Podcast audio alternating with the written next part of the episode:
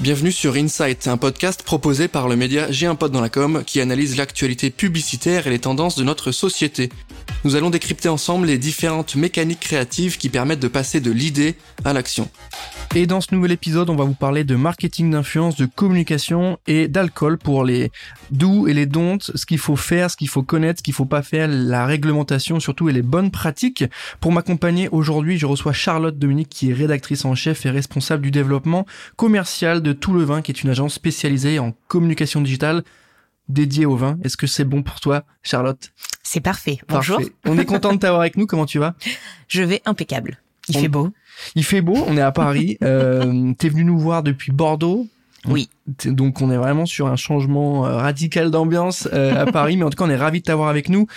Comme j'ai dit, on va parler de marketing d'influence, de communication euh, dans l'univers du vin, qui est au global l'univers de l'alcool et quand on resserre un peu un univers bien plus précis que celui des alcooliers qui est vraiment euh, euh, quelque chose de beaucoup plus noble beaucoup plus précis. Donc on communique pas sur la bière euh, et sur le vin de la même manière. Donc tu vas nous expliquer un peu tout ça. Pour commencer si tu le veux bien j'aimerais bien que tu me présentes un peu l'agence tout le vin. On est partenaires on bosse ensemble. Mais pour ceux qui nous écoutent et qui vous découvrent aujourd'hui est-ce que tu peux nous expliquer ce que vous faites? Alors tout le vin déjà c'est un toutlevin.com c'est un média. Donc c'est un média euh, B2C euh, qui s'adresse au grand public pour simplifier le monde du vin. Donc on écrit sur tous les sujets du vin pour aider euh, bah, tout le monde en fait à, découvrir, à en savoir plus sur le vin et euh, et pour la filière vin bien sûr qui nous lise régulièrement. Et donc on a développé l'agence en parallèle pour accompagner la filière vin à mieux communiquer sur le digital. Donc en fait, on fait du. Alors c'est vraiment spécialisé sur le digital. Euh, et quand je dis la filière vin, c'est-à-dire qu'on va travailler avec euh, des châteaux, euh, des, des, domaines plus ou moins grands, euh, des interprofessions, euh, des syndicats viticoles, euh, des agences aussi. bref, en fait, tout ce qui structure le monde du vin. C'est hyper intéressant et communiquer sur cet univers-là, sur l'univers de l'alcool, c'est particulièrement complexe, c'est un peu sinueux. On va on va y venir tout de suite c'est encadré par cette fameuse loi Evin qui euh, qui fait parler, euh, qui fait réagir, euh, qui est née en 1991. Est-ce que tu peux nous dire à quoi elle sert cette loi? Qu'est-ce qu'elle vient encadrer? Qu'est-ce qu'elle qui est-ce qu'elle vient peut-être protéger aussi? Comment elle fonctionne? Alors, je suis pas juriste, hein, je préfère le, le rappeler, mais euh, mais bien sûr, quand on communique sur le vin, le vin étant un, produit avec de l'alcool, on a en fait bah, euh, une loi à suivre et donc la loi E20, effectivement, elle existe depuis 91 et elle existe pour protéger contre bah, les dérives de l'alcool et, et le, le, les risques liés à l'alcool et le tabac. La loi E20, ça encadre vraiment les deux. voilà. Donc l'idée, c'est de limiter la publicité et surtout de ne pas encourager la consommation excessive d'alcool et de tabac. Mmh. Euh, donc forcément, euh, le vin, bah, on doit faire attention quand on communique, sachant que la loi de 91, elle était assez dure. Hein, je veux dire, c'est-à-dire qu'on pouvait quasiment plus communiquer euh, et en tout cas pas sur euh, bah d'ailleurs c'est toujours le cas on peut pas communiquer à la télé par exemple. Télé cinéma enfin tous les trucs un peu grand public on peut pas communiquer. À la radio on peut communiquer sur le vin mais euh, par exemple pas le mercredi. Euh, donc voilà. Donc il y a des choses à savoir par rapport à ça mais c'est surtout pour protéger. Donc c'est beaucoup de bon sens en fait la mmh. loi E20. Alors heureusement pour nous, elle a été un petit peu assouplie en 2016 parce que effectivement le vin a ce côté euh, culturel, on a la, on a le no-tourisme euh, qui permet en fait de valoriser le monde du vin. Du coup, ça nous permet de, de, de faire quand même des choses. Alors c'est un challenge en fait aujourd'hui, c'est-à-dire que notre objectif, il est de communiquer, de donner envie aux gens sans les pousser à la consommation, et, et, donc réfléchir toujours à bien rester dans le cadre de la loi E20.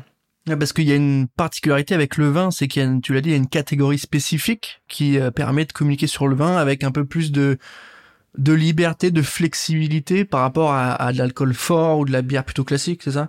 Oui, alors c'est le côté euh, culturel, enfin ouais. euh, local de la de la France Patrimoine en fait. culturel. Patrimoine. Donc ouais. quand on parle de nos tourismes, c'est donc le tourisme qui est lié au vin et on peut parler en fait du produit, de son terroir, de, de son histoire, de des, des professionnels qui qui travaillent en fait euh, autour du vin. En fait, en gros, on peut communiquer sans parler du consommateur sans voir le consommateur, euh, mais on arrive quand même à, à, faire des choses assez sympas. Alors, je tiens à le dire parce que du coup, euh, tout le monde n'est pas forcément très informé sur la loi E20, donc à chaque fois on dit ouais, mais moi j'ai vu une pub de machin qui fait ça.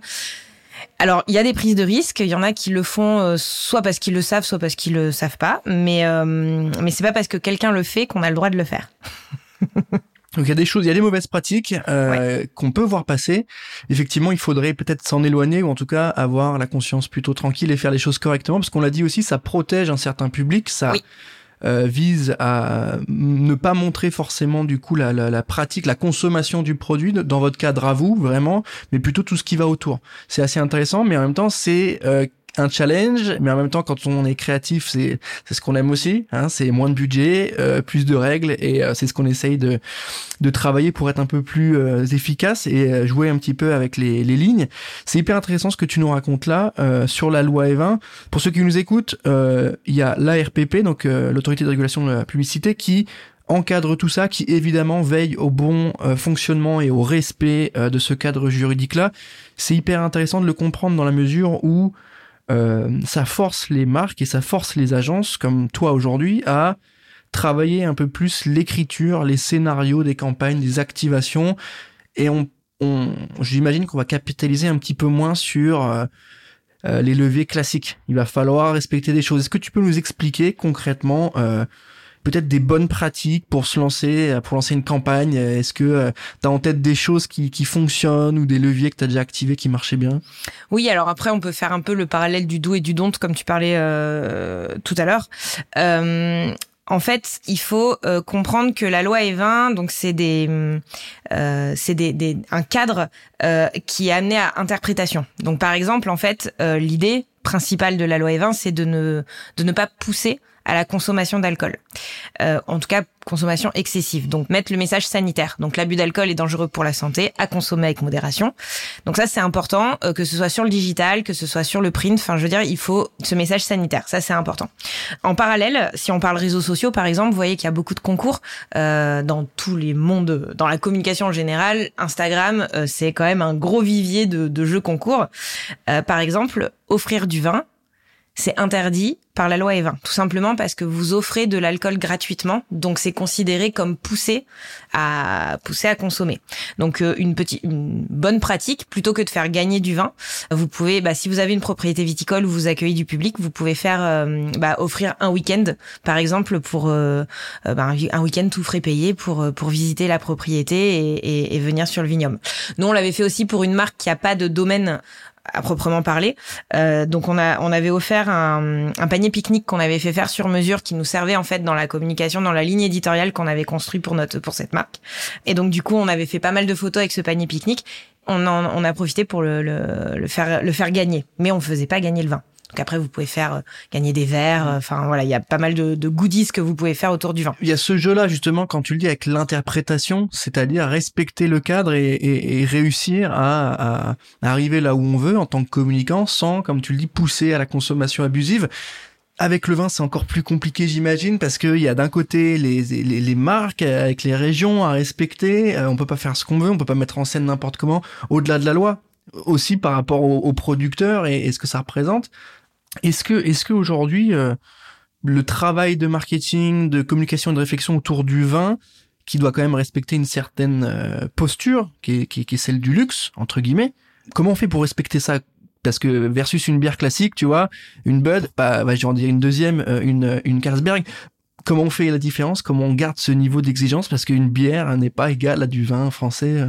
Alors du coup, je vais beaucoup temporiser, parce que nous, notre objectif, c'est vraiment, notamment sur le média, de simplifier le monde du vin. Euh, nous, notre objectif, il est justement de pas garder ce côté élitiste du vin. Bien sûr, on a des clients qui, qui font partie du, du monde, du grand monde du vin, mais, mais c'est une petite partie, le grand monde du vin. Donc en fait, on peut communiquer euh, sur le vin comme on communique sur la bière. Il y a aucun souci là-dessus. Au contraire, d'ailleurs, je vous invite vraiment à à, regarder le média et, comprendre que on n'a pas besoin de s'y connaître en fait. Le produit, le vin, c'est un produit de consommation pour se faire plaisir. Ça c'est pas très loin ce que je dis du coup, mais non mais euh, c'est intéressant ce que tu nous dis. Je te pose la question parce qu'on avait parlé en off, etc. le fait de de pas s'y connaître et on peut se dire bah il faut garder cette image un bah peu haut de gamme, mais au final pour aller voir les gens et leur dire que non, parce que tu connais pas que tu ne peux pas consommer. Exactement. Enfin, je veux dire, pourquoi, pourquoi euh, on aurait besoin. Enfin, je veux dire, quand on mange une pièce de bœuf, par exemple, est-ce qu'on a besoin de connaître euh, toute la, la, la branche euh, de, de la viande de bœuf pour pour en manger? Bah non, mais le vin c'est pareil. C'est un produit de consommation. Euh, faut surtout se faire plaisir. Donc en fait, s'y connaître en vin. Bah c'est bien quand on est professionnel, mais quand on est particulier, on a juste besoin de savoir si on aime ou pas un vin. Et ça, c'est juste l'étape euh, classique. Et les gens aujourd'hui qui produisent du vin, ils sont là pour, euh, bah, que vous, pour vous aimiez leurs euh, leurs produits. Et donc, je rebondis sur ta question de tout à l'heure en termes de communication. Le but, c'est de communiquer sur ce qui intéresse les, les mmh. gens. Donc, nous, par exemple, sur tout le vin, on communique énormément sur les accords mets et vins. Donc ça, c'est pareil, un cadre de la loi E20 qui nous permet vraiment de communiquer sur le vin, euh, d'associer le vin à de la nourriture. Donc, nous, on a énormément de recettes sur le site et on crée des accords parfaits pour nos clients. Donc, ça fait partie des choses qu'on propose où, bah, on, avec leurs clients, on travaille avec euh, donc des sommeliers et des chefs pour euh, leur proposer des accords parfaits et communiquer sur leur vin. Voilà, c'est un des premiers vecteurs qui amène les gens au vin. En général, c'est ah tiens, euh, je vais recevoir du monde, je vais faire ça pour cuisiner. Qu'est-ce que je vais boire dessus? Qu'est-ce que je vais Pour le coup, c'est une, enfin c'est c'est une, c'est un exemple de d'application de, de, de ce qui est possible de faire tu l'as dit, hein, beaucoup de gens consomment euh, pour les repas en famille, etc., sans forcément connaître. On a 79% des Français qui perçoivent le vin comme un produit noble. Euh, L'idée, c'est de d'amener peut-être les gens à changer ça ou en tout cas de se dire bah il peut intégrer ma table euh, ce produit noble peut euh, se consommer chez moi même si je connais pas forcément et vous c'est ce travail là que vous essayez de faire? Ouais Ouais, c'est ce qu'on essaye de faire. Alors pour le côté euh, B2C, euh, vraiment avec le média, et le côté B2B, après ça dépend de nos clients, mm. mais euh, en gros, le monde du vin, ils ont juste envie que vous achetiez leurs produits mm. Mm. et que vous les consommiez. je veux dire, aujourd'hui, des vins, il y en a à tous les prix. Bien sûr, vous avez des vins à plus de 1000 euros la bouteille, il y en a quelques-unes, mais la plupart des vins sont à moins de 10 euros. C'est pas un produit si alors, il est noble dans sa fabrication, dans sa façon de faire. C'est un, c'est un vrai travail de passion. C'est un travail qui est difficile. En général, les gens, quand ils pensent euh, vin, ils pensent juste au vendange, mais c'est un travail, c'est un travail agricole qui se fait euh, tout au long de l'année. Aujourd'hui, bah, on a eu des épisodes de gel euh, il y a moins d'un mois. C'est des situations très difficiles pour les vignerons. Un vigneron, c'est un agriculteur. Donc oui, le métier d'agriculteur, c'est un métier très noble, mais le produit en lui-même, euh, oui, il faut vraiment garder cette notion de plaisir, vraiment. C'est important pour moi. C'est hyper intéressant parce qu'il y a tout un univers autour du vin, euh, une esthétique un peu historique dans tous les films, dans toutes les scènes. Euh, il y a du vin, tu vois, donc il y a vraiment un, un, lien avec la terre, avec notre histoire, etc. Donc on a ce côté noble et en même temps, bah, tout le monde peut en boire, tout le monde en buvait, euh, pas que les seigneurs. Enfin, tu vois, c'est hyper intéressant ce, ce, ce travail-là que vous faites pour rendre accessible, en tout cas euh, donner envie de, de s'y intéresser.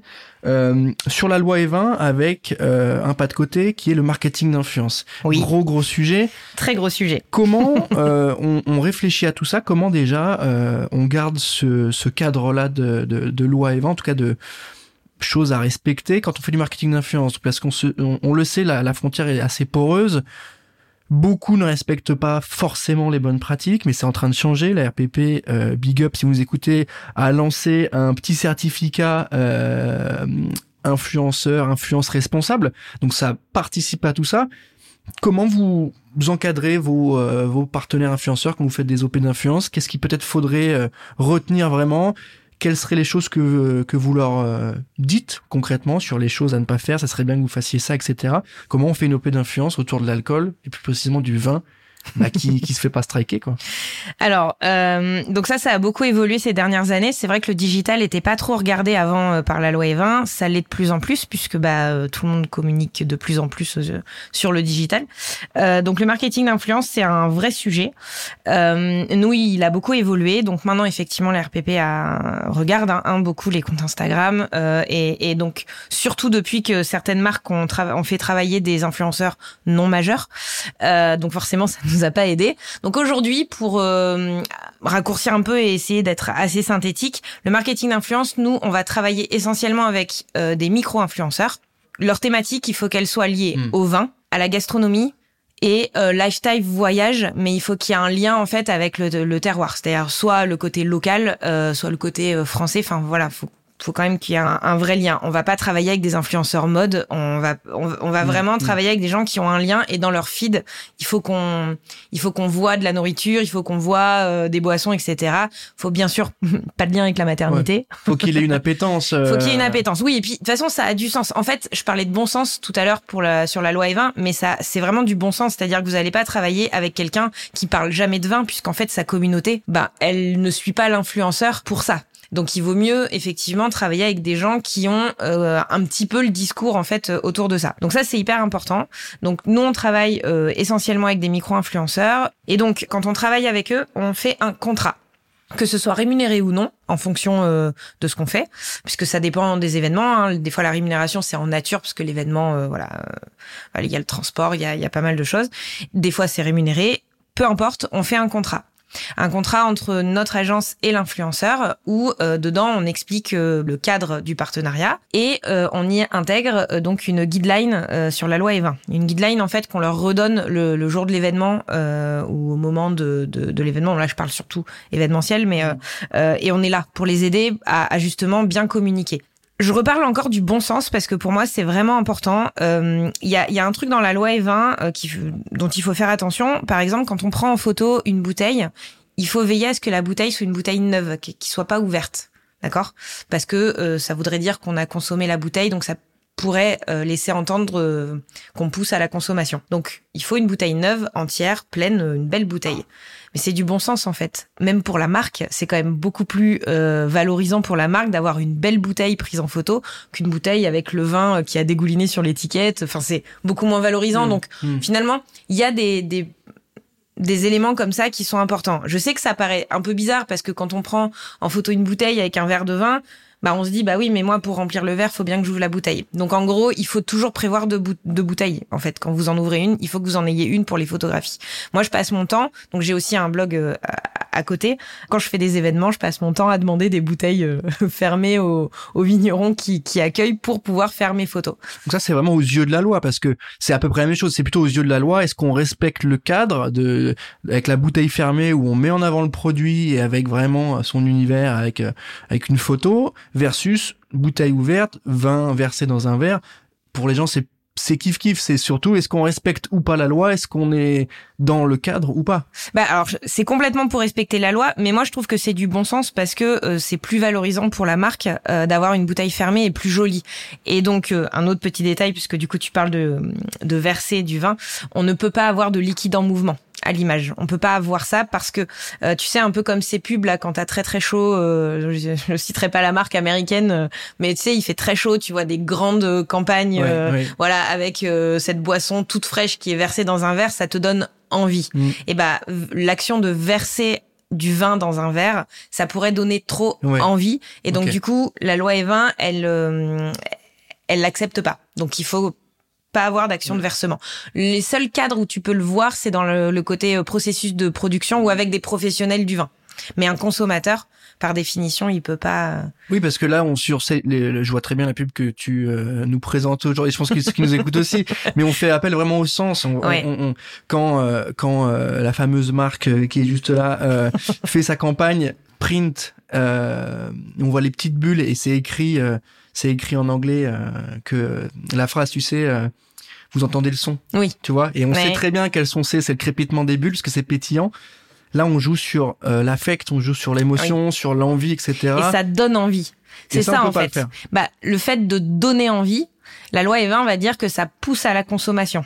C'est pour ça, en fait, que vraiment euh, la, loi elle dit ça. Après des fois c'est un petit peu vague ça voilà c'est avec les jurisprudences qu'on arrive à mmh, vraiment mmh. savoir ce qu'on peut ou pas faire. Donc euh, ça évolue aussi. Ça évolue un petit peu. Par exemple le flou des photos. Il y a une époque où il fallait pas qu'il y ait trop de flou sur les photos parce que ça pouvait euh, laisser entendre qu'on était un petit peu bourré. Voilà. Aujourd'hui bon c'est quand même une technique de photo de, de photographie. Il faut faire attention mais c'est un petit peu plus toléré. Vous voyez il y a quand même une, une, une évolution là-dessus. Mais bref je le rappelle encore une fois, je ne suis pas juriste. Non, non mais c'est bien, c'est euh, exactement ça qu'il nous faut parce que tu sais, les juristes, ils ont une interprétation de la loi qui est pure et dure.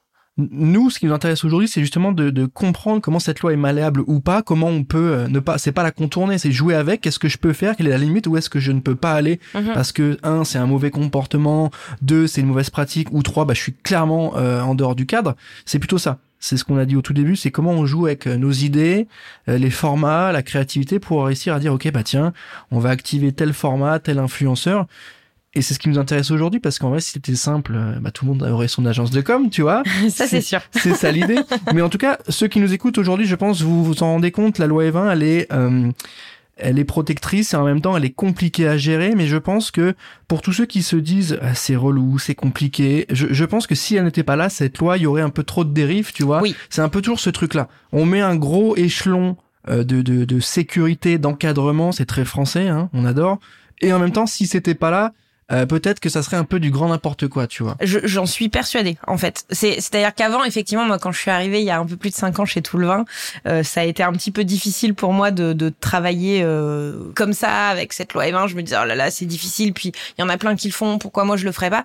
Puis en fait, avec le temps, je me suis rendu compte qu'il y avait beaucoup de bon sens. Je le redis encore une fois. Et oui, c'est bien d'avoir un cadre. Après, effectivement, nous, euh, pour nos clients, bah, on va leur euh, leur dire quand il y a une, une zone de risque, parce que des fois j'ai des clients qui vont dire bah moi je veux absolument communiquer là-dessus, on va leur dire bah vous prenez le risque. Après, comme les règles, hein, Ouais, l'idée c'est de les respecter. euh, Enfin, Est-ce qu'on va avoir, une- c'est un peu comme la com au global. Est-ce qu'on va avoir une opération qui est lisse ou est-ce qu'on veut une opération qui est un peu plus punchy, qui prend des risques, etc. exactement. C'est toujours ça qui est intéressant. Euh, le petit point un peu anecdotique mais assez drôle de cette loi E20 là, c'est que euh, au rugby, euh, il y avait anciennement la Heineken Cup euh, en Angleterre et du coup c'est une coupe européenne, c'est un championnat européen et euh, nous en France, quand ça, quand il y avait des matchs en France, il n'y avait pas le, le, le nom Heineken, c'est la H Cup.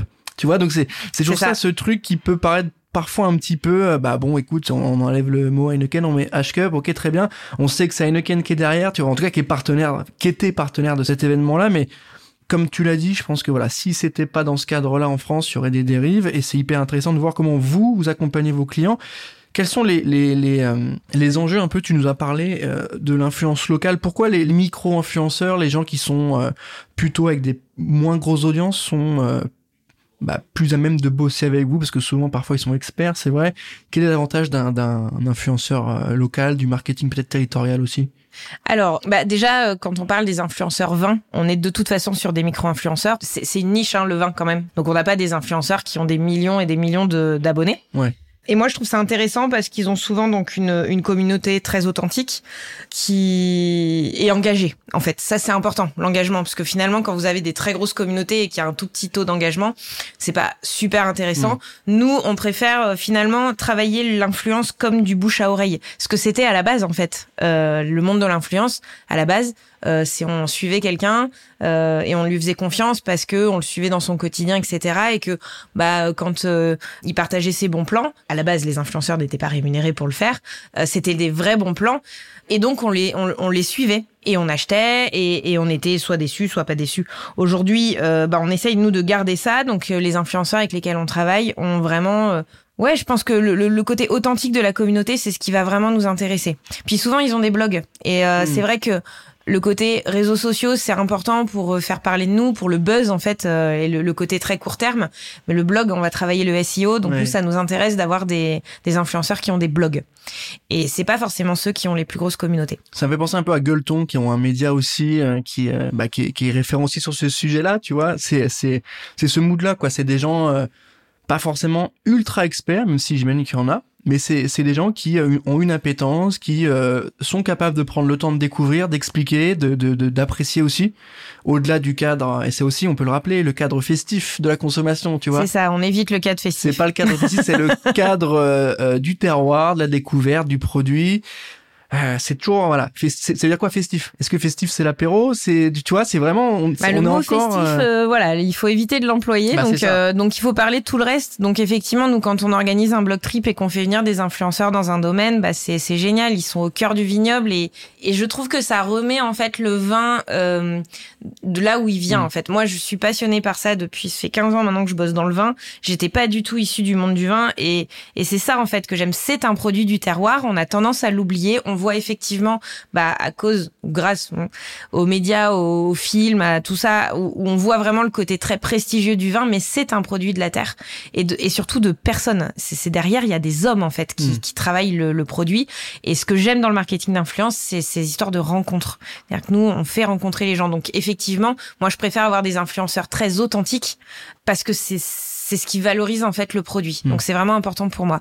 Et je reviens juste sur ce que tu disais sur le rugby parce que ça c'est c'est important. En fait, le vin d'après la loi E20 ne peut pas être associé à, au sport. Ouais ouais, la colle au global, ouais, non mais c'était c'est toujours bah en même temps enfin Le sport et alcool, c'est pas bon. mais t'as un truc qui est voilà dans les enfin les rugby euh, bière, c'est évidemment euh, lié avec Guinness etc. et euh, bah c'est du sport et en France du coup c'est un peu limité mais en tout cas encore une fois, hein, euh, on, on, le répète, mais euh, c'est un cadre de travail, c'est un cadre juridique qu'il faut respecter. Et, et, si, et, si, on joue avec, si tout le monde joue avec les mêmes cartes, il n'y a pas de raison qu'il n'y ait pas de, de, belles idées qui sortent et de belles OP. Euh. Bah, c'est un peu le souci, c'est que entre guillemets, on joue pas tous avec les mêmes cartes parce que, euh, alors nous effectivement, vu qu'on est une agence spécialisée dans le vin, on a on a cette connaissance, mmh. on est on a mmh. été formé juridiquement pour justement le accompagner du mieux possible nos clients. Mais c'est pas le cas de tout le monde. Donc c'est toujours un peu euh, déstabilisant pour nos clients au départ en disant mais attendez, moi j'ai toujours fait comme ça, euh, je vois pas pourquoi euh, je peux plus le faire. Bah parce qu'il y a un risque en fait. Dis-toi juste que tu as de la chance d'avoir pas eu un Ouais, c'est ça.